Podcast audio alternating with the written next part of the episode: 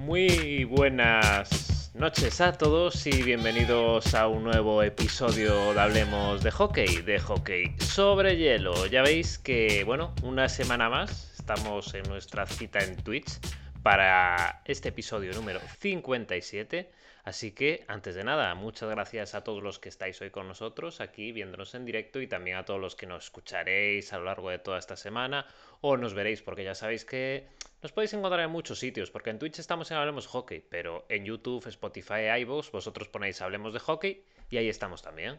En Telegram, NHL en español, en ese grupo también os podéis encontrar. Y como no, en Twitter, donde somos arroba Hablemos Hockey.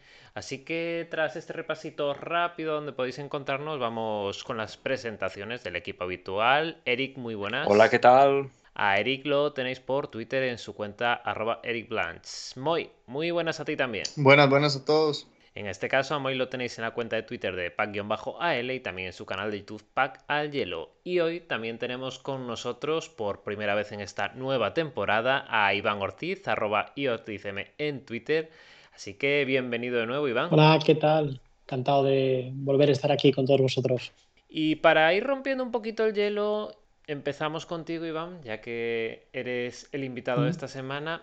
¿Cuál es el equipo que, para ti es la sorpresa de, la temporada hasta el momento? ¿eh? No queremos gafar a nadie. Uf, pues una temporada con bastantes, bastantes sorpresas, bastantes equipos que no me esperaba ver en la posición que están. Algunos nombres, quizás Anaheim, Winnipeg, lo estoy viendo ahora muy bien. Los Devils me está gustando lo que estoy viendo de, ellos. También los, los Red Wings han tenido un inicio también muy que no me esperaban. La, verdad que hay bastantes, bastantes nombres de equipos que están ahora en una zona noble, no destacada, alta, que, que no me esperaba ver, ver por ahí. La verdad que un inicio muy abierto. Sin duda, y precisamente, ya que lanzabas ahora justo lo de los DAX, lo de Anaheim, nos comentaba Lloro 1980 por Twitter, ¿no? No sé tú, Eric, por, eh, ejemplo, que él nos comentaba si alguien había visto venir esto de los DAX, ¿no? Porque hablaba que es un arranque espectacular y es una de las historias más bonitas de lo que llevaban de temporada, dice él, y que, bueno, le tiene ganado el hecho de que sacasen a McTavish desde el día 1 ya ya el hielo. No sé tú, Eric, cómo, cómo lo ves.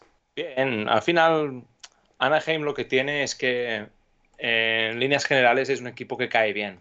Es un equipo al que todos le tienen cierto cariño y aquí en España, sobre todo con la peli de los patos, pues creo que es una franquicia que, cayó en gracia. Eh, pero sí, McTavish, joder, encima creo que si no es en el primer partido, en el segundo ya diría. Y yo creo que ni ellos mismos esperaban estar donde están ahora mismo. Están líderes de división, ¿no? Diría. Y, y sí que es verdad que motiva mucho, ¿no? El, tener, pues, joder, solo hace falta ver el partido de, ayer, de, Trevor Zigras, ¿no? Un tío como él. Pero es que si encima, pues eso, Terry está como está y Gibson sigue rindiendo, me, me da un poco de miedo la defensa. Creo que están jugando por encima de sus posibilidades. Pero que no les pase un poco como a Montreal el año pasado. Pero realmente yo estoy súper encantadísimo. Es el equipo con el que descubrí la NHL, o sea que, les vaya fantástico. ¿Y tú, Moy, coincides por ahí con la opinión de Anaheim? Sí, yo creo que los Anaheim Dogs no muchos se lo esperaban. Yo creo que ni ellos mismos. Hace poco escuché una entrevista de Trevor Seagrass y él decía, digamos, que que de esta temporada, pues, y en estos momentos descubrieron que pueden jugar así de bien y yo creo que están también teniendo algunos del equipo como eh, un renacer, ¿verdad? Un nuevo renacer, un, un, nuevo sprint en su carrera y obviamente que apoyados en un arquerazo como es Gibson, cosas se dan, se dan bastante bien y se pueden maquillar muchas veces ciencias que tengan en la defensa, ¿verdad? Y lo de McTavish, pues, pues bastante bien. Yo creo que era uno de los jugadores, este, que prometía más del, del, draft pasado, o sea, uno de los jugadores tops y ya estaba acostumbrado a jugar con adultos porque se fue a Suiza a jugar su temporada anterior antes de llegar a la NHL y está, está demostrando por qué, ¿verdad? Y que puede hacer tres, tres puntos en, ocho partidos, creo, y ahí va, no desentona en el equipo. Y uno de los equipos que, bueno, ya hemos hablado un poco de ellos, pero que sí que están desentonando esta temporada, tenemos que decir, aunque creo que tampoco las esperanzas eran demasiado altas, son los Arizona Coyotes, que tienen ahora un balance de 2-13 y no sé, Iván, ¿cómo, ¿cómo ves a estos Coyotes o qué le auguras? Bueno, yo creo que ya después de la, del verano, con todos los movimientos y demás, yo creo que ellos mismos ya se pusieron un poco en esa posición posición arriesgada, de, hecho, porque el tema de las reconstrucciones a mí me parece algo arriesgado y que hay que pensarse muy bien, sobre todo porque no dejas de estar, no es quizás devaluando el valor de tu plantilla, pero te estás yendo hacia abajo y especialmente en un equipo como Arizona que estaba buscando volver a enganchar, que estaba buscando quizás con ese cambio de imagen coger un poquito más de relevancia, el hecho de sumar derrotas es una apuesta complicada. Era esperable, de hecho en el último partido ya empezó a ver algún brote verde de Bart, de Hayton, que es uno de los nombres que estamos esperando que explote, que explote, que se ha quedado ahí un poquito perdido. Bueno, que está como de algunos compañeros de, promoción suyo, pero bueno, que era lo, lo, esperado. Es arriesgado la, la posición, sobre todo la situación que está el equipo de, Arizona, pero bueno, en este caso que estén en la parte de abajo era bueno lo, esperable viendo la configuración del equipo. Creo que por ahí, ¿no? Que ya le hemos dado caña a Arizona, ¿no? Muy... Sí, sí. Es que ellos se compran, ellos se compran la temporada que están teniendo la, en la, la off-season. Adquieren contratos feos que nadie quería dejan ir a piezas importantes como Garland, por ejemplo. Y era algo esperado, la verdad. Y yo creo que muy bien el equipo de Mario, toda esa, esa cuestión de ventas, de tickets y todos los coyotes, porque a pesar de que están muy mal, a pesar de que están, no voy a decir que tanqueando, pero ahí lo dejo en el aire. Eh, el, el estadio se les está llenando de una forma atractiva, ¿verdad? las temporadas pasadas lo veía más vacío y ahora yo creo que está, está bien. ¿El de Arizona? El de Arizona, el de Arizona. En los primeros partidos estuvo muy lleno. Y veo gente todavía. Vienen de ganarle a San Luis. Cierto. Pero es que Arizona, desde el 2013, fue cuando, cuando se, se clasifica la última vez en playoff contra, contra los Kings, diría. Esto es que, que luego a los dos o tres años despiden a Tippett que para mí es uno de los errores, porque yo creo que Tippett no era, el problema. Pero es que ¿cuántos años llevan sin playoff? Eh, a ver, bueno. No, sin, playoff, perdona, sí. En, la Babel se clasificaron, pero si quitas la Babel, si quitas la Babel, los últimos 10 años de Arizona, o 9 o 8, son de quedar último de división, penúltimo de división. Es complicado, ¿eh? es una franquicia que. Arizona, desde que se fueron de Phoenix, Arizona no sé, no sé yo si estará muy ilusionada. Están con su travesía por el desierto, ¿no? Nunca mejor dicho para ellos. sí.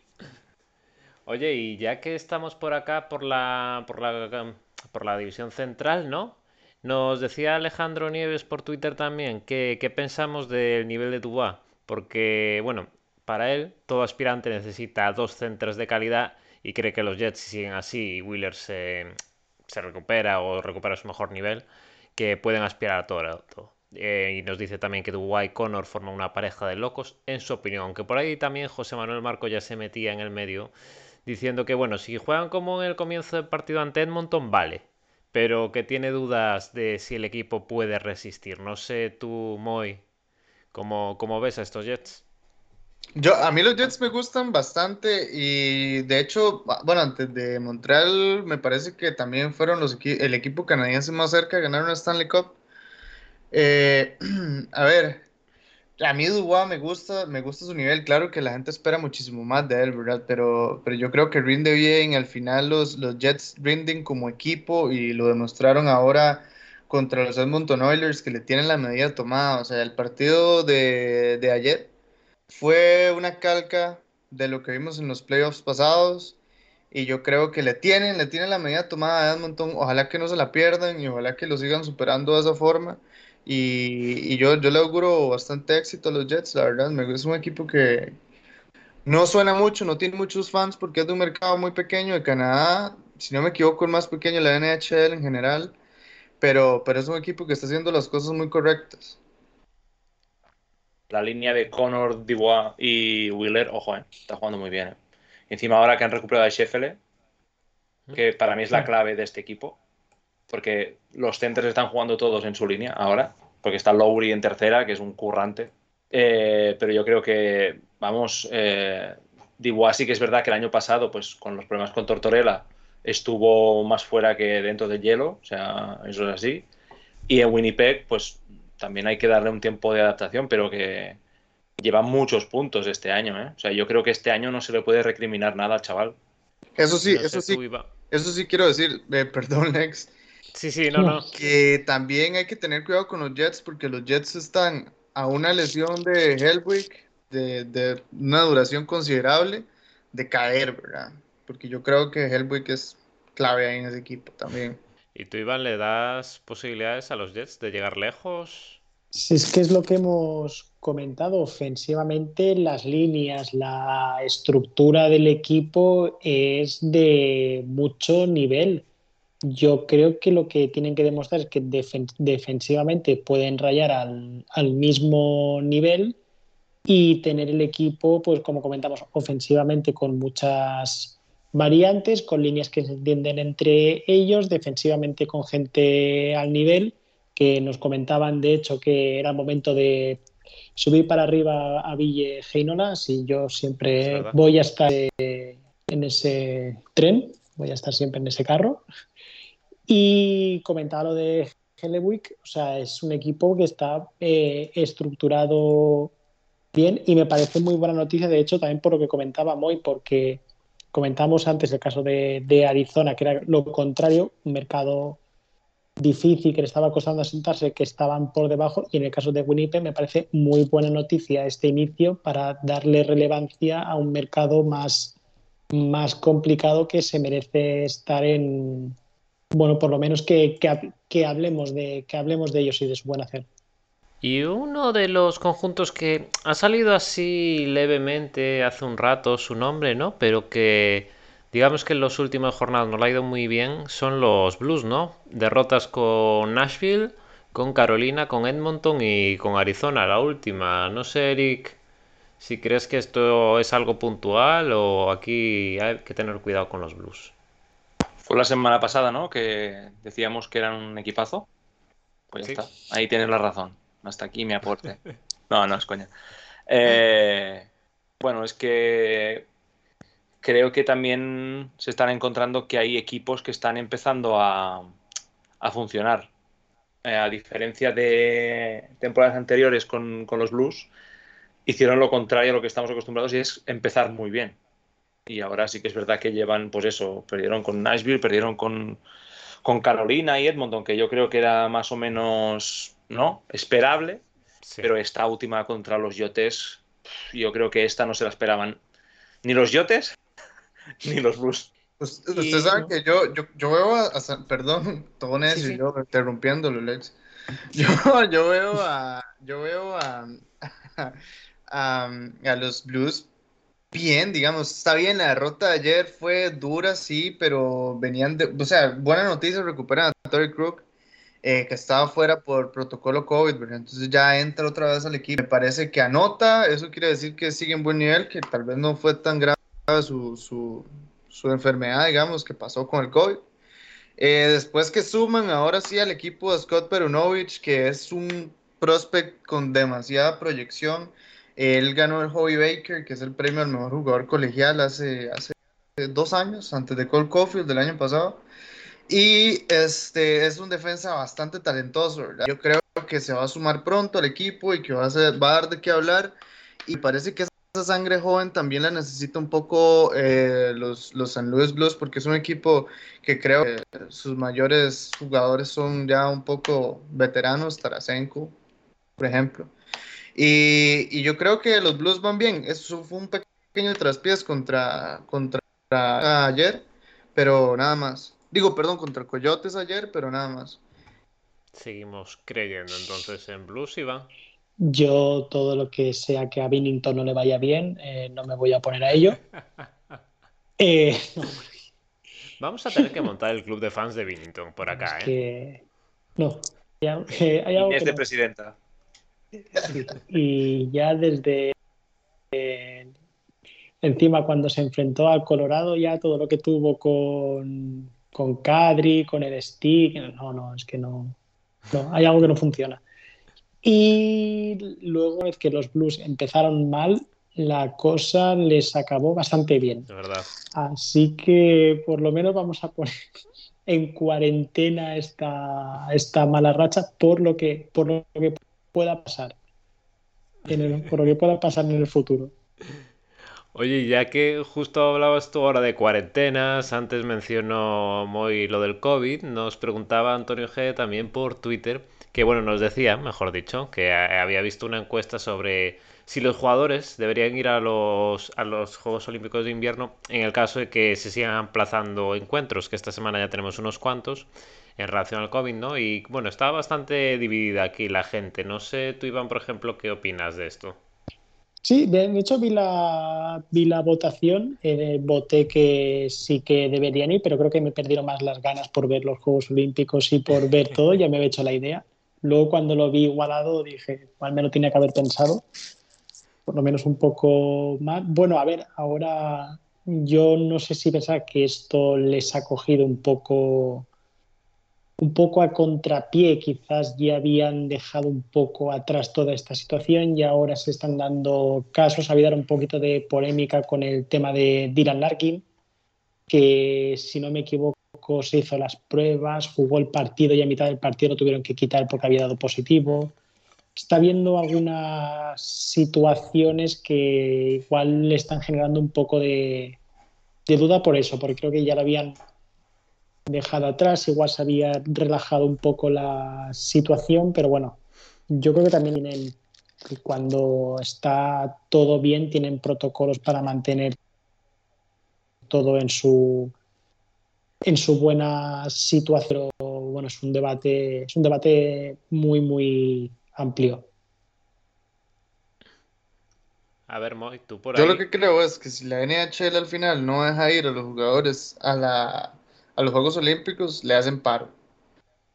Porque no es oficial, pero para mí que sí, eso lo negociaron los jugadores en su convención colectiva hace poco, en su renegociación de, términos. Y me parece que se lo respetó la NHL y se lo respetó a cambio de, de que se diera el torneo de la Bobel, de que se dieran esas cosas que se han venido dando los años pasados, cuando muchos jugadores ni siquiera querían jugar. Eh, entonces yo creo que es algo que la NHL tiene sí o sí que respetarle a los jugadores que quieren ir a los Juegos Olímpicos. Entonces yo la verdad no creo que la NHL se los vaya a prohibir y yo sí tengo, es más, 99.9% de probabilidad en que los jugadores de la NHL van a ir a los Juegos Olímpicos. Yo no tengo ninguna duda de que van a ir. O sea, vamos, me parecería un, un giro de guion creo que dice Moy, ¿no? Que, no, viene de una promesa, viene de un contrato, yo creo. Aunque luego tendríamos que ver, ¿no? Es que no, es que no querían jugar. Chico, tienes un contrato laboral y te están pagando no poco dinero. Si te dicen que tienes que ir, pues vas, ya está. Eso es así. No, los que trabajaban en un supermercado no tenían que ir a trabajar. Es que a veces eh, ¿no? la parte esta de estrella les hace perder un poco el punto de vista. Y la parte de, de los juegos, si, son capaces de, mantener un protocolo en una, temporada entera en la Babel y, y ahora, ¿no? exceptuando pues bueno, los que no se quieren vacunar y, los casos aislados que están habiendo, tampoco veo que la NHL tenga argumentos para negarse. O sea, no, no es que digas, no, es que si sales de... O sea, si me dijeras, no, es que estamos en una Babel, ¿no? Sigues en la Babel y solo estás en contacto con tus compañeros pero no, la gente está haciendo vida normal ahí y están yendo a entrenar y todo. No, veo una razón de peso por la que tengan que, prohibírselo. Vale, y bueno, por ir ya dejando la, la conferencia oeste, no sé si tenéis algún equipo por ahí. No sé si tú, Moy, nos quieres decir algo de Minnesota, ya que está ahí segunda posición. Eh, me está dejando de ver mucho Kaprizov por el momento. Minnesota viene de perder y me parece que esa victoria ayer contra los Sharks eh, fue dura porque ninguno de, sus máximos jugadores o los jugadores que deberían de aparecer aparecieron. Pero me parece que esto es parte también de algo más grande que es el nuevo resurgir o el nuevo ánimo que están teniendo los equipos de California, ¿verdad? Eh, eh, yo, por ejemplo, hablando de los Sharks, ahora que, que, se enfrentaron contra Minnesota, cuidado con los Sharks, siguen ahí y, cuidado que pueden hacerle la bien posible a, otros equipos, están en una división accesible y cuidado con algún wild card o meterse a playoffs y son un equipo maduro eh, mezclado con jóvenes y, y, cuidado, ¿verdad? Con Carlson ahí que vuelva a dar su nivel de antes. De hecho, en, del tercero al, al antepenúltimo puesto en la Pacífico están a tres puntos, o sea, está en un pañuelo esta división. Sí, sí, y digamos, si uno, si uno cuenta, primero Anaheim, segundo Edmonton, tercero Calgary, cuarto Kings, quinto San José, ahí está Chicago de nuevo. Digo Chicago, perdón, California. California de nuevo, los equipos californianos. Vale, ¿y algún equipo ahí van a ti que te esté llamando la atención de, de esta oeste o que digas tú? O muy mal o muy bien. Justo iba a comentar el tema de, de los Sharks, porque en el último programa en el que estuve aquí dije, cada vez me cuesta más reconocer las alineaciones de, de los Sharks y, y, ahora en este inicio de, de temporada ha habido Mm, alineaciones que han salido y he podido conocer perfectamente a cuatro, cuatro personas, Couture, Hertel, Carlson, Meyer y todos los demás. De, mm, ¿Quién es esta gente? Pero lo están sacando adelante. Me ha dado mucha pena también la decisión con Eklund, eso sí que sí que es verdad. Además, al, al chico se le vio triste cuando tuvo que comunicar que volvía a Suecia, pero bueno, también todo parte del proceso, no deja de ser un jugador joven que, bueno, quizás le han faltado esos, puntos, romper, romper un poco el hielo, como sí que se ha dado en otros jugadores jóvenes, pero bueno, también muy destacable el hecho de los Sharks que con toda esta rotación de gente que ellos mismos decían, estamos jugando con 8 o 9 chicos AHL, que, incluso han tirado para arriba a Ryan Merkley, que es uno de estos también eternos, estos genios incomprendidos también un poco. Y bueno, aportando también, que, aportando también todos. Y es una de las sorpresas para mí agradable el hecho de que hayan podido tirar adelante partidos con alineaciones prácticamente desconocidas de aquí y de allí. Y como dice Moy, de haber recuperado para la causa Eric Carlson también siempre siempre me va a dar una alegría. ¿Y tú, Eric, tienes por ahí algún equipo? Bueno, yo creo que la división entera, ¿no? La, la, central, creo que ahora hablabas, ¿no? De que la, la Pacific está, ¿no? Todo en un pañuelo. Pero la central yo creo que le quedan tres semanas para estarlo. Porque equipos como Chicago, como Dallas, ya llevan dos o tres victorias seguidas. Y al final tienen que estar en la pomada. O sea, era muy raro ver a Chicago con una victoria y ocho derrotas, no sé cuál era el balance que tenían. Ahora llevan tres victorias seguidas. Y aunque, aunque nos creamos más o menos el proyecto aquí, en Hablemos de Hockey, eh, el talento lo tienen. Ahora falta ver cómo, cómo lo, lo, conducen. Pero yo creo que es eso. Encima Colorado, ¿no? Con estos tres o cuatro partidos menos que tenéis. Eh, volveréis a estar arriba. Y viene un tramo de calendario hace de hecho lo he mirado antes, me va a decir asequible, creo que viene eh, Seattle, Ottawa y alguien que me dejó Vancouver. Vancouver, Seattle, Ottawa, si no me equivoco, son los tres siguientes partidos. Vancouver. ¿eh? Vancouver, Vancouver, Green, te vas para tu casa en breve. La situación de Vancouver está siendo mi, eh, mi, pasatiempo favorito de lectura en estos. En esto. es, es, increíble. Están, están, tremendamente mal porque es que eh, lo decía, creo que era Víctor, ¿no? Que decía, Peterson quiere irse de, Vancouver. Y cuesta negarlo, ¿eh? cuesta negarlo. ¿Qué, porque... ¿qué, le, ¿Qué le dices? Hasta la mascota. prove me wrong, digamos. Tiene, tiene cero ganas. Es que. Vale, vale que, que Anaheim está a topísimo. O sea, líderes, vale le han ganado los últimos dos partidos que han jugado. Y, otro que era Colorado, ¿no? Creo, ahora, últimamente. Creo que les ganasteis también el otro día vosotros, ¿no? Sí. Pero, pero es que eh, es ayer, ¿no? Que le mete los dos goles Zigras, creo, a... ¿Era Vancouver? Sí. Que le meten 4-5-1. Mm. No, pues Colorado el próximo que juega es contra Vancouver. Pero Vancouver, pero también han, jugado, han perdido contra Anaheim, ahora sí, últimamente. Que Anaheim se salió. Le metió 4-5. Y no está. O sea, no, yo creo que tampoco no tienen eh, una plantilla justa como para recibir lo que reciben. Y, el, y se quejaban, ¿no? De, de, de el año pasado, ¿os acordáis? Que decían que había llegado mm, siendo la sombra del que era en Washington, que era el culpable de, de la de, la clasificación. Y este año Holby no está. Sí, dando penita. Y yo creo que en este momento Vancouver junto a, diría yo que Montreal, son ahí los que están top en cuanto a, en cuanto a entrenadores que deben de estar haciendo maletas o ahí cotizando una mudanza de, estado. De hecho, por acá ya aprovecho que estáis hablando de los entrenadores, ¿no? Porque ayer también nos comentaba que, bueno, él, los head coach que ve más con un pie fuera de la franquicia son Travis Green, precisamente, y DJ Smith. ¿Quién? ¿Quién lo preguntaba? ¿Que no lo has dicho? Eh, Ayoro. Ah. Ayoro 1980. O sea, que él veía a Travis Green y DJ Smith fuera. ¿Candidatos número uno para vosotros? Hombre, Green seguro. yo lo de Green también, también voy por ahí.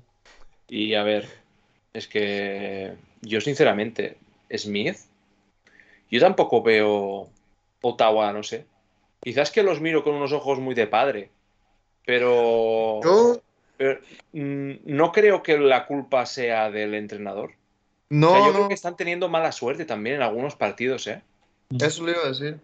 Eso le iba a decir, están teniendo mala suerte. Eh, también no es la plantilla, o sea, Ottawa no se esperaba estar en esta situación con las bajas.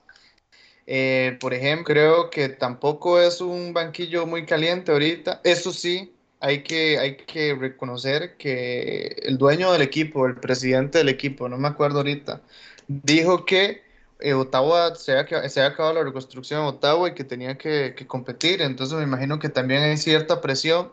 Eso sí, se le está perdonando mucho las bajas. Pero si esta situación no se revierte en un mes o algo así, yo creo que ahí sí va a empezar la cosa a estar complicada para el entrenador. Hay perdón hasta el momento por las bajas y etcétera, pero esa, ese perdón se va, se va a acabar pronto. Y en Vancouver sí, en Vancouver yo sí creo que, que eh, como digo yo, ya deben de estar ahí alistando otro entrenador o, viendo a ver qué pasa. Porque, el interino. Sí, sí, sí, no, no es, no es este, no es normal que pase esto. Y hablando de entrenadores, también eh, con la salida de Quenville en Florida, eh, vuelve a ganar eh, Florida, ¿verdad, Alex? ¿Verdad, Alex? Por desgracia. 6 a 1, ¿eh? Os cayó, ¿no? 6 a 1. Es que ya que fueron cuatro ahora, si no recuerdo mal, en el primer periodo. O sea, ya... pero, pero oye, Alex, eh, estate contento que Palmieri marcó su primer gol tras 15 partidos era sin tiempo. O sea, creo que algunos se han enterado de que seguía ahí. Y es verdad que en las dos anteriores derrotas estaba Barlamov en ambos encuentros, pero ahora estuvo Sorokin, lo quitaron por razones obvias y no sé. Creo que le está sentando mal. El otro día también lo hablaba con Víctor de... O sea, están jugando partidos cada siglo. O sea, casi uno por semana, luego un back-to-back. back con lo de no tener estadio es muy, muy extraña la temporada, ¿eh? O sea, a partir de este domingo, si no recuerdo mal, sí creo que inauguraban este domingo ante Calgary, el VS. A ver si la cosa coge ritmo. Eso está complicado, lo de, jugar tan poquitos partidos, porque también le está pasando a, Colorado. o sea, por ejemplo, Colorado tiene 12 partidos. Súper poco. Y se, nos han lesionado 50 personas en 12 partidos, como para jugar más seguidos. Exacto, no, yo más bien por eso digo, no, está bien, poquitos partidos, espérate que vuelvan todos y ya. Pero Luego ya empiezas, de verdad. Sí, sí. Oye, y Ya que hablabais de Senators, ¿no? De Ottawa, también nos preguntaba Javi eh, que cómo veíamos a la franquicia, ¿no? Porque ahora estamos también con el problema este de COVID, tanto jugadores como cuerpo técnico y demás. ¿Y cómo crees que, que puede afectarles esto en su temporada? No sé tú, Iván, ¿qué, ¿qué piensas? Porque el año pasado sí que tuvimos casos como el de... Fue Vancouver, ¿no? Al final de temporada, con los partidos anulados. Sí, sí, que ya no se jugaban nada. Exacto. No sé tú cómo ves esto, porque al final, claro, ya empiezas a tirar partidos hacia atrás. Sí, sí, bueno, y justo lo que comentabas ahora con los equipos, evidentemente la gestión de calendario es, es clave y estos parones, arrancar, esto evidentemente puede mermar a, ya no solo a Ottawa, cualquier a cualquier equipo, pero sobre todo en el caso de, lo, de Ottawa también estoy en línea con lo que habéis comentado. Tampoco veo la situación en ellos tan, tan crítica. Sí que es cierto, me, me gustaría haber visto más quizás a Stutzle, eso es, me gustaría haberle visto quizás un poquito más, más activo, pero bueno, por plantilla, situación, lesiones, bueno, están rindiendo y peleando, que al fin y al cabo lo que le pides a un equipo es que pelee. Al fin y al, cabo eso, que no se, que no se dejen, que no se dejen ir, que vayas viendo pues brotes verdes de bueno, de diversos jugadores, pero bueno, el calendario yo creo que tanto a Ottawa como comentabas ahora Islanders, cualquier equipo, Colorado también tiene menos partidos, eso todo todo hace. Oye, y bueno, creo que ibas a decir algo, Eric, perdona. No, no, dale, dale. Eric, No, que iba a preguntar. Perdón, Lex, perdón, otra vez. Muy, yo me voy, ¿Qué yo me voy. qué- qué En serio, hoy, hoy lo estás Sí, matando, ¿eh? Sí, sí, sí, sí. Sí. Ya Creo me, que voy me con va, un poco de delay, yo me- va a ¿eh? mutear el micrófono ya. No, Eric, es que yo le quería decir a Eric que si no va a hablar de. Ahora que estábamos hablando de los de los Senators, de, de los seis goles que le hizo Ottawa a Pittsburgh. Nah. Este año, Sin comentarios. este año es, es lo que es, es lo que hay. O sea, voy a tirar de, de frases de Kuman. O sea, es lo que hay este año. O sea, eh, No hay pa' más. eh, no, hay, no hay plantilla. O sea, le- le- nos falta mucho. Lo que hay es veterano. eh, jugadores que tenían que dar un paso al frente no lo están dando. Le hace Dumoulin, Peterson, Kapanen, Gensel, Rust, Zucker. Están muy, muy, no sé, cumpliendo.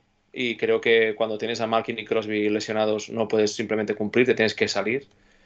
Y la división es una carnicería, o sea, es entrar a, a la calle de Jack el Destripador, o sea, es así. Y, y vamos, no, no, reina estos días. Y ya está, o sea, es lo que hay. O sea, Eric. hay que eran sinergias ahora con Crosby. Y, pero bueno, empieza a ser la- las distancias empiezan a ser ya considerables con el resto de equipos. Eric, yo con, yo con, con Pittsburgh, co- como lo veo ahorita, ¿verdad? Apenas está empezando en realidad la liga y todo. Pero si es que se quedan fuera de playoffs, digamos, yo sé que Pittsburgh tiene tanta suerte, recordando lo de Crosby Malkin, que les toca Pick un one. pick- Exacto, exactamente. Y así se llevan a, a Shane Wright y termina siendo el nuevo Crosby. Y, yo sé, yo sé, tienen suerte ustedes. Por aquí ya está la apuesta lanzada, ¿eh? Ya aquí nos lo guardamos, no vaya a ser. Oye, pero yo sí vas a preguntar por un equipo que creo recordar que no hablamos demasiado bien de ellos al comienzo de temporada, creo recordar. ¿Nashville? Y son... No, Toronto. Nueve De mí victorias nunca en 10 escuchas decir nada malo de. Toronto, ¿eh? Que- Eso, ¿No? que, Vale, que- vale. que se sepa.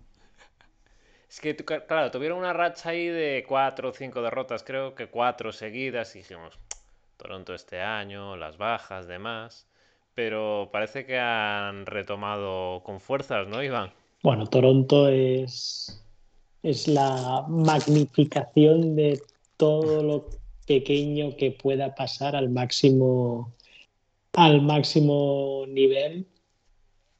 Y está claro que como aquí, digamos, este es el año, eh, este es el Toronto que va a pasar, es que, es que va a pasar. Y como digamos algo bueno de algún jugador, eh, va a ir para va a ir para, o va a ir para abajo, porque es que además lo que el, el caso, por ejemplo, de Nylander, William Nylander, es que el año pasado eh, poco se dijo de lo que, le querían traspasar con la portada aquella de Nylander es un mueble de Ikea que no sabemos montar.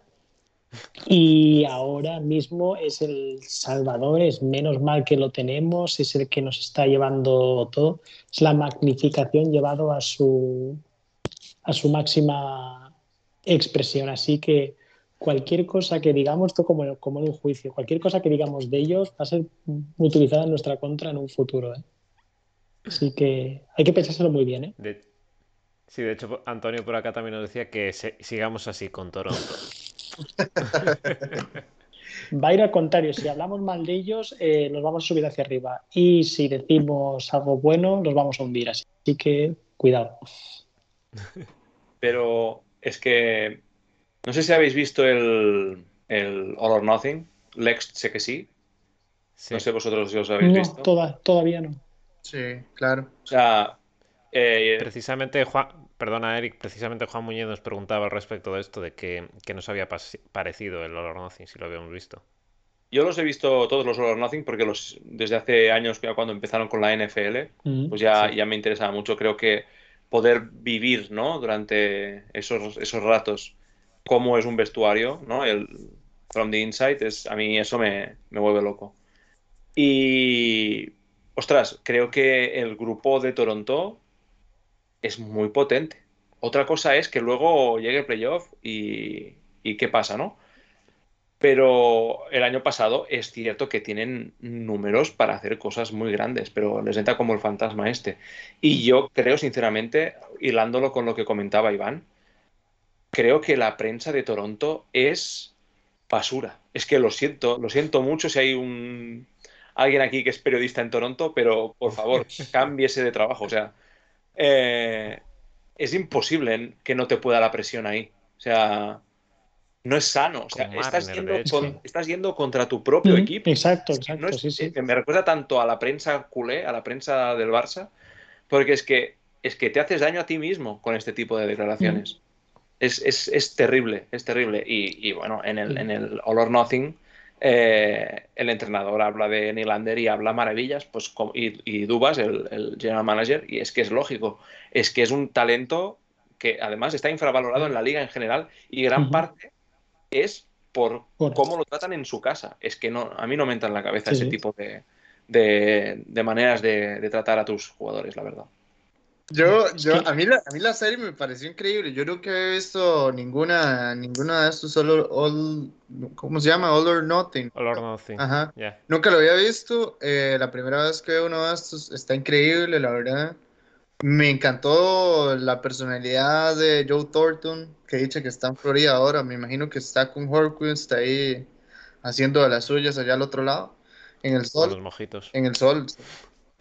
Y y yo creo que sí, el grupo, el grupo, el grupo es fuerte, la verdad. Y esos momentos en los que Campbell estaba, cuando lo pusieron ya a jugar en los playoffs y cómo sale, o sea, destrozado por lo que pasó. Él dice que jugó su peor partido, ese último partido que quedan eliminados contra, contra Montreal. Es un muy mal partido, ¿eh? De Campbell. Es, es, es un muy mal partido de Campbell, sí, pero, pero yo creo que, o sea, eh, eh, ellos de Toronto están a, un paso muy pequeño de hacer historia en, los playoffs y realmente competir en los playoffs. Y ese paso tan pequeño es que Mitch Marner y Matthew eh, aprendan a jugar playoffs, que sean guerreros en playoffs. ¿Has dicho Matthews y Marner? ¿O has dicho McDavid y Draysaitl? No sé. Es lo mismo, es, eh, pasa exactamente lo mismo. Exactamente. Sí, sí, sí, totalmente, totalmente. O sea, son, son hermanos gemelos estos equipos. Y con la diferencia de que en Edmonton, por lo menos, eh, adoran a sus jugadores.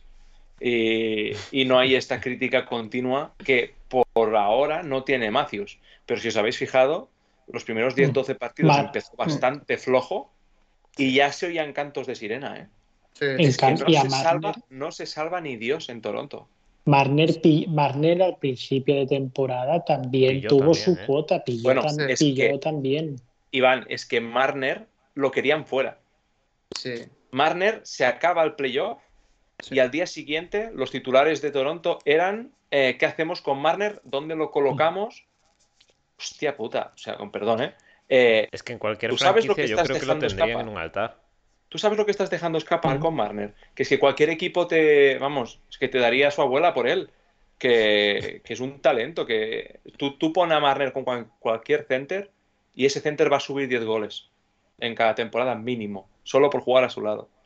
Es, es, eh, esa prensa y, ese, y esa franquicia tiene que ser muy complicada. Yo entiendo eh, que es una Original Six y que no pasa un poco en Montreal, pasa algo parecido.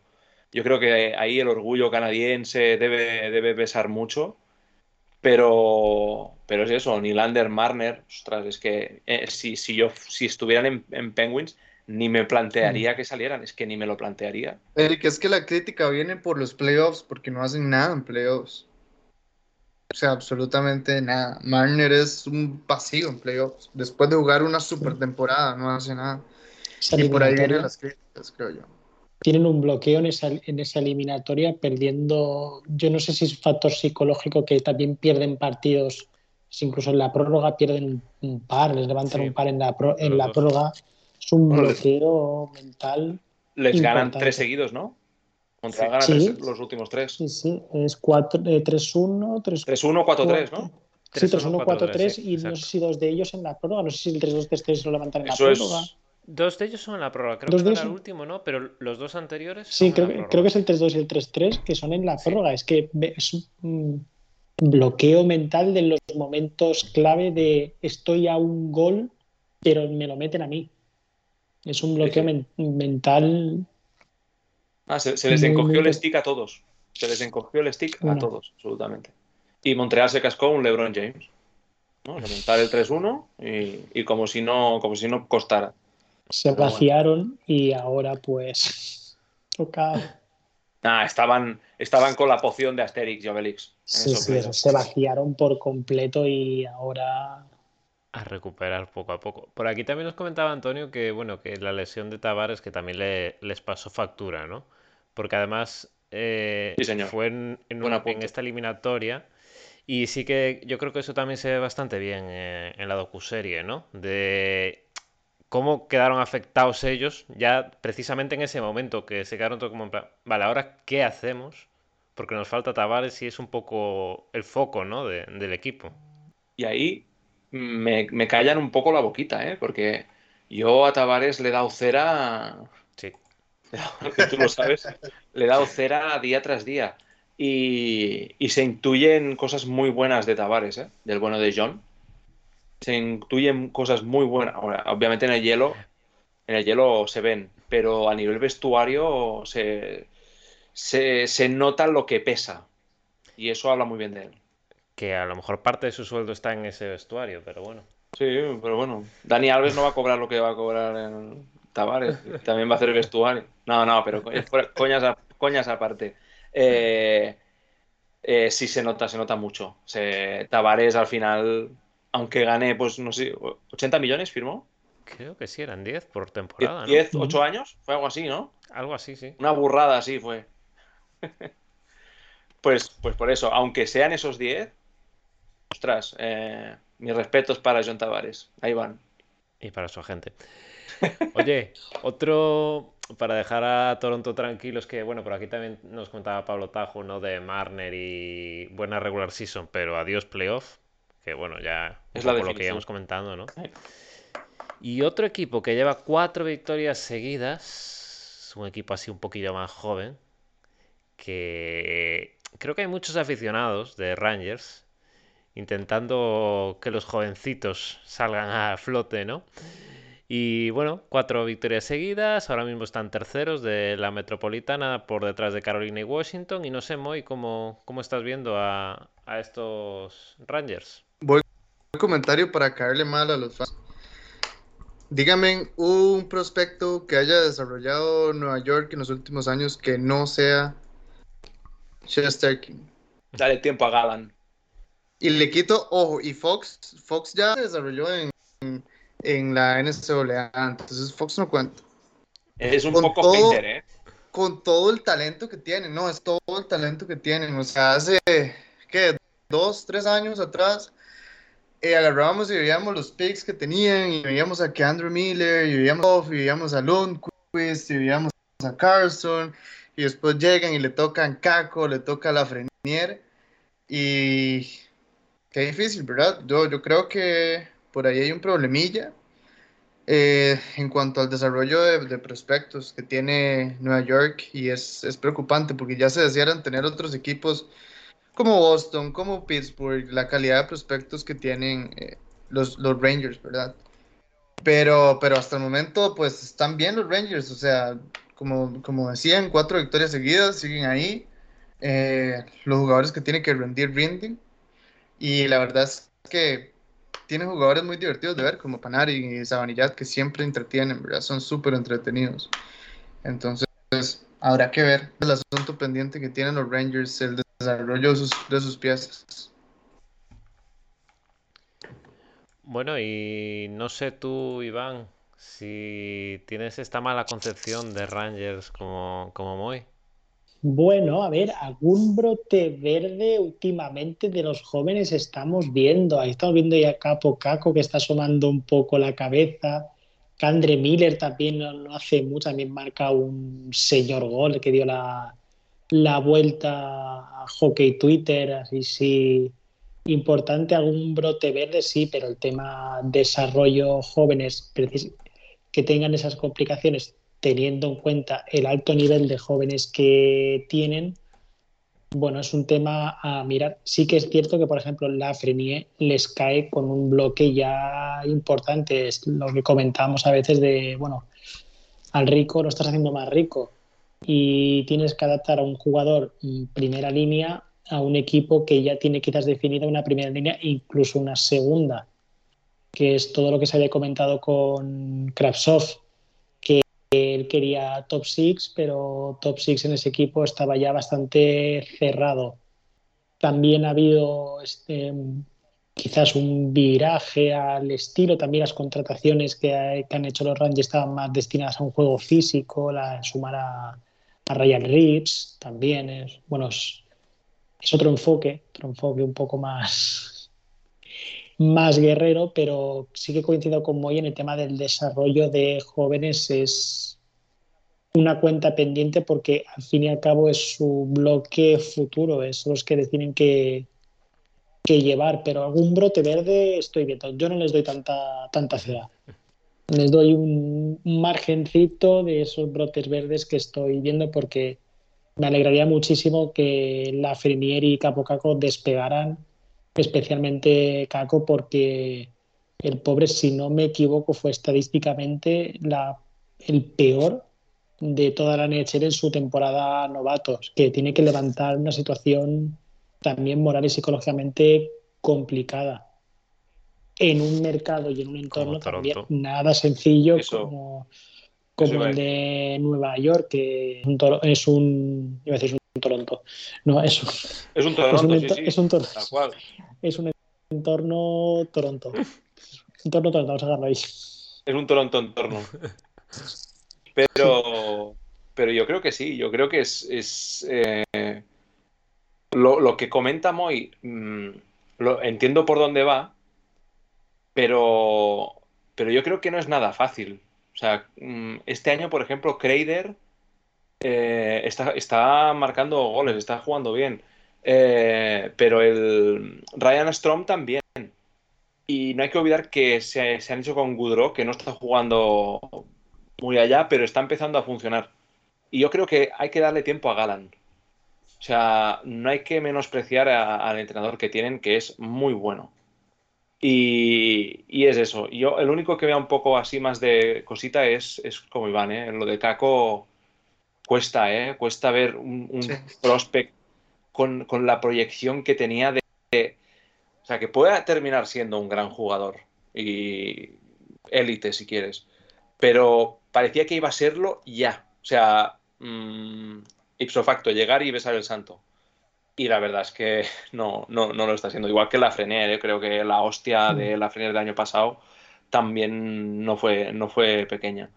Pero es diferente, a la Frenier se le ve como con más ímpetu, ¿no? Más, no sé si ganas de demostrarlo o qué. Capo, es que incluso hay Caco, la, la el rictus, la, la, la, postura, muchas veces es que te, te, dan ganas de ir a abrazarle, ¿sabes? Y, y es que el mercado de Nueva York tampoco es fácil, y más para un europeo, que el idioma, a ver cómo, cómo llegaba, o sea, era, es complicado.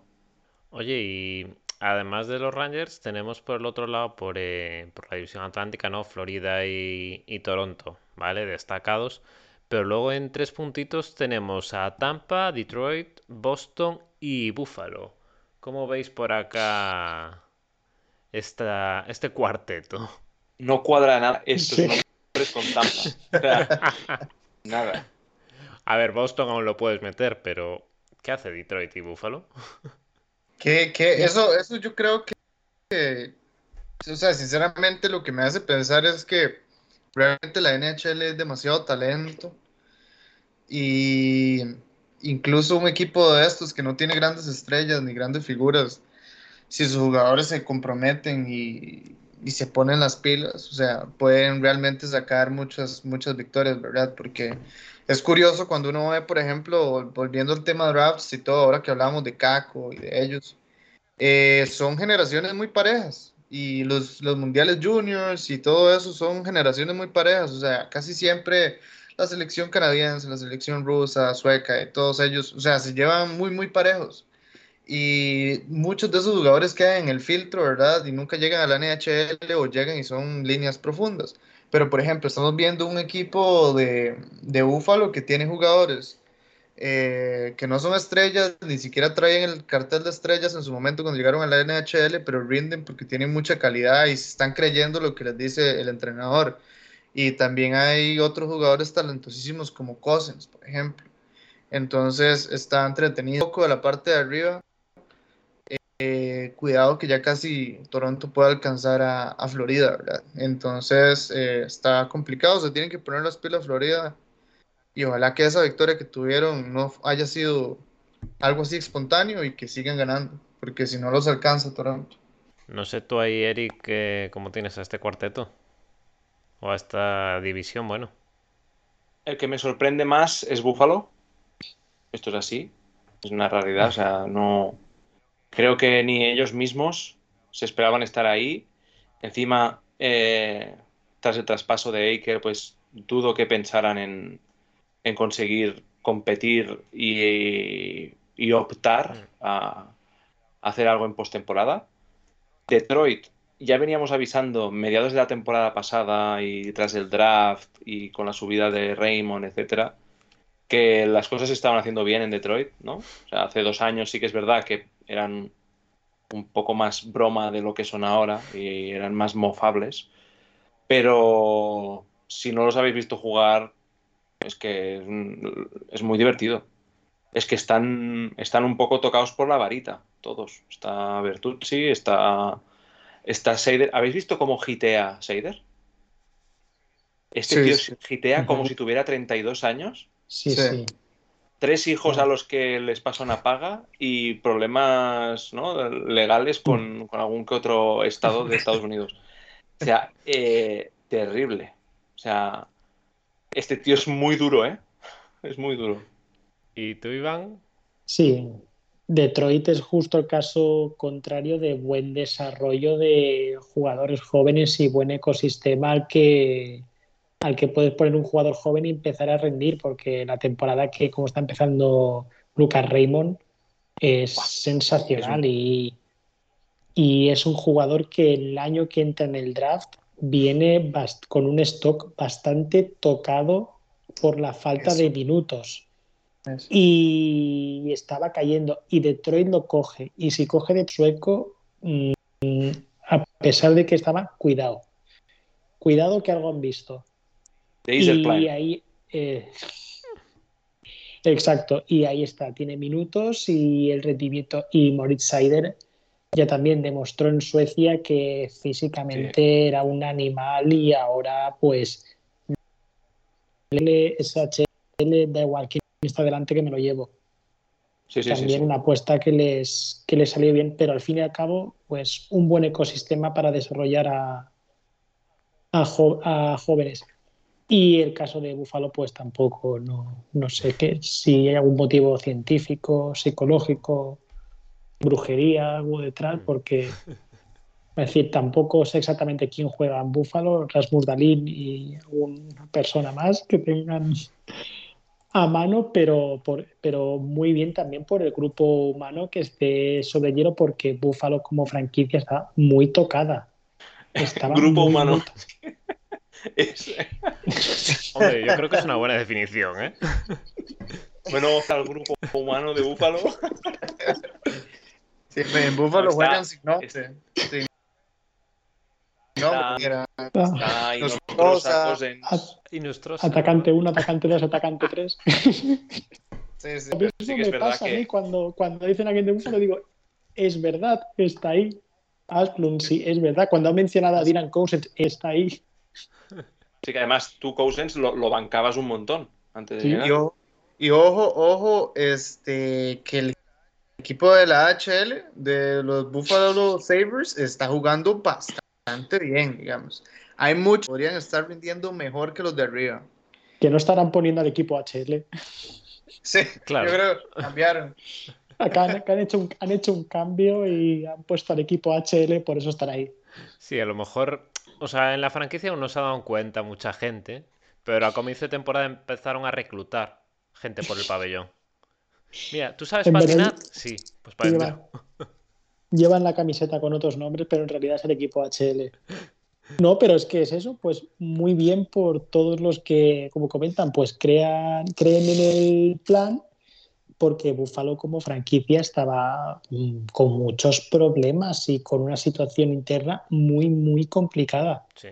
y que hayan tenido este inicio de temporada, pues es también lo que hemos comentado durante todo el programa, manejar el factor psicológico, en este caso, pues apartarlo para rendir sobre el hielo y el hecho también de jugar sin presión, porque yo creo que es eso, ellos mismos no se veían en esta situación, ya no tienen ninguna presión.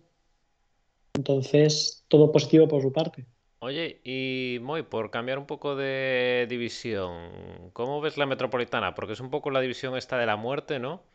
Que bueno, ahora mismo sí que hay diferencias, pero entre Carolina, por ejemplo, que lleva 24 puntos, y Islanders que cierra con 12, pero por ahí tenemos a Washington y Rangers a solo un punto de Carolina, y luego tenemos a Flyers, Devils y Blue Jackets que están también pegaditos.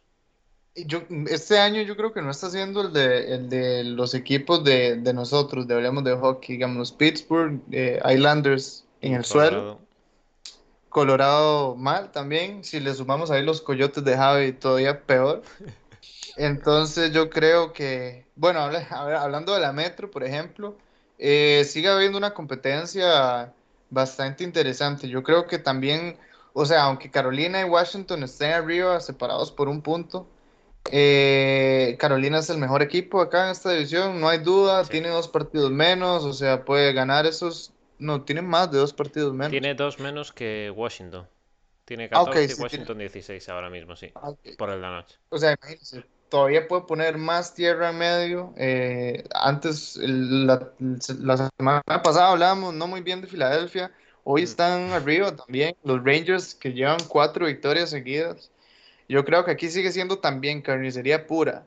Eh, hablando un poco de equipos no tan, no tan populares, digámoslo así, los Columbus Blue Jackets eh, ganan su último partido, hace, hace gol eh, Chinakov. Eh, Columbus Blue Jackets es un equipo que está cambiando de dinámica, jugadores nuevos, se están olvidando de Tortorella y de sus formas de juego pasadas. Y yo creo que les está dando buenos resultados de buenos jóvenes, por ejemplo, New Jersey, hablando de New Jersey también, eh, no son tan contundentes como los Rangers, pero creo que van un añito o dos atrás en, en, en desarrollo. Y ahí van bien de Dawson Mercer, un jugadorazo que se le suma. Y, y no sé, hay que tener ahí el ojo puesto en esta división, ¿verdad? Porque hoy vemos estas posiciones, mañana, mañana o la otra semana, mejor dicho, eh, Islanders de primero. Ojalá. y tú, Iván, Y a ganar sé, ¿Qué te está sorprendiendo? ¿Qué, te está gustando acá? Sí, me ha quitado muy el nombre de Dawson Mercer porque está otro que está teniendo un inicio de temporada espectacular. Esa línea de, los Devils es de lo más divertido de ver con Jesper Brad, como es una de las líneas, creo, en la NHL que más eh, ataque produce, pero especialmente por lo bien que trabaja la recuperación. Es, es una pasada el inicio que, que está teniendo esa línea y yo veo ahí a los, a los Devils que tienen que trabajar ahí con ese, con ese jugador porque les va a dar muchas, muchas alegrías. Estoy, o sea, me encanta el juego de Dawson Mercer. También son la alegría. Iván, y, y, es curioso porque en, el draft este se hablaba mucho más, por ejemplo, de Holtz, o sea, se le, se le tenía mucho más alto y se le, a ver, se tenía muchas más expectativas en Holtz y Dawson Mercer llega, se adapta rapidísimo al equipo, empieza a marcar como loco, a tirar esos pases, esas asistencias y, y, se, y está muy bien. O sea, yo cuando, cuando ya tengo una buena química, por ejemplo, en su momento con Jack Hughes, eh, va a ser bastante interesante ver dos jugadores de estas características, creo yo. Claro, es que Holtz era el nombre que, que se esperaba porque además... Eh eh, tienen un equipo con, muy buenos pasadores, que Jack Hughes es un buen pasador, Nico Hisser es un buen pasador y tenían a Holtz, que es un rematador espectacular, le dabas lo, que lo que necesitaban y Mercer desde el principio de temporada ha tirado la puerta de un golpe y dando pase, recuperando, produciendo ataque. Y la verdad que tienen ahí un futuro muy, muy bueno, tanto ellos como el caso de Columbus que, has comentado, porque se les ha adaptado ya, había abierto la, la veda a Chinakov, pero es que le viene un grupo de jóvenes muy, muy bueno por detrás que espero que trabajen bien porque Sillinger ya ha demostrado que puede producir a nivel de HL. Les viene Ken Johnson que está aún en Michigan está jugando muy bien. Eh, un grupo muy ¿Mm? Hay, Engel que juega en la EHL, por ejemplo. Eh, están respaldados de un buen, buen eh, tándem de arqueros. Tienen, tienen, tienen bastantes jugadores interesantes ahí. Yo creo que los, los, Jackets van a ser también de esas franquicias que dentro de un poco nos van a dar bastante que hablar. Sí. Esperemos. Oye, y bueno, que yo creo que ya nos hemos llegado a la hora de, programa, así que vamos a ir despidiendo. Eric eh, lo hemos perdido por imprevistos domésticos, pero nada, al final del programa se nos ha escapado. Así que bueno, recordad que lo podéis seguir en arroba Eric en Twitter. Eh, Iván, muchísimas gracias por estar de nuevo con nosotros aquí en Hablemos de Hockey. Gracias a vosotros por invitarme, encantado de estar aquí y nos vemos muy pronto. A Iván lo podéis seguir también en Twitter en arroba y Moy, muchas gracias a ti también por estar una semana más. No, gracias a todos. Y Iván, vamos a tener que también en, apps empezar a desarrollar prospectos, si no a mí me van a caer por lo que dije de, los Rangers. Entonces, nos, nos, van a estar esperando, ¿eh? Si, vuelven a bajar a New Hook, ya mejor. Por, iba a decir, por favor, New Hook, explota pronto que te necesitamos. Bueno, y con el Jordi Colorado recordamos nos podéis seguir en Twitter, en arroba y también YouTube, Spotify e iBox, donde nos podéis encontrar como Hablemos de Hockey. Y además, como bueno, algunos de vosotros estáis haciendo ahora mismo, recordad que nos tenéis en Twitch para las emisiones en directo, donde estamos como Hablemos Hockey, que además tenemos 99 seguidores. El número está muy feo. Uno más, por lo menos redondar el número, hombre. Así que nada, pidiendo seguidores, nos vamos hasta la próxima semana donde volveremos con más hockey, con más hockey sobre hielo. Muchas gracias y adiós.